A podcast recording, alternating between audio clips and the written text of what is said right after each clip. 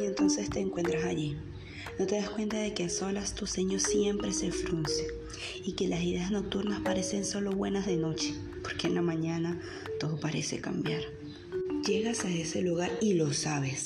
Miras a esa persona y lo sabes. Sabes que eso debe parar, pero sigues de largo, sin darle importancia. Sigues haciendo lo mismo, dejando de lado ese sentimiento.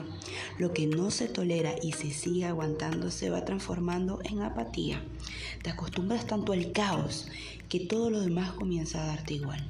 Es entonces cuando quieres dejar de pensar en ello y te enfocas en hacer una y mil actividades, pero mientras el problema siga latente, seguirás teniendo el mismo resultado. La causa de tu apatía la desconozco, pero sé que en líneas generales se debe a que te sientes atrapado o atrapada en algo, desmotivado o desmotivada.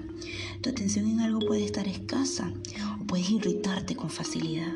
Pero te digo algo, antes de ocuparte con mil y una actividades, enfócate en saber que te tiene así y planteate metas a corto plazo. Cierra capítulos y abre otras puertas. Aprovecha ese estado actual para examinarte y darle entonces la bienvenida a una vida nueva.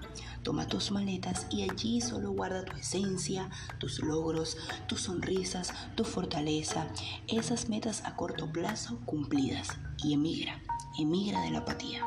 Pero ojo, la apatía puede estar en cada estación a la que vayas. Si entra tu vagón de nuevo, sacúdela con tu maleta y elimina el sí por compromiso, el ser pasivo ante las circunstancias solo por quedar bien.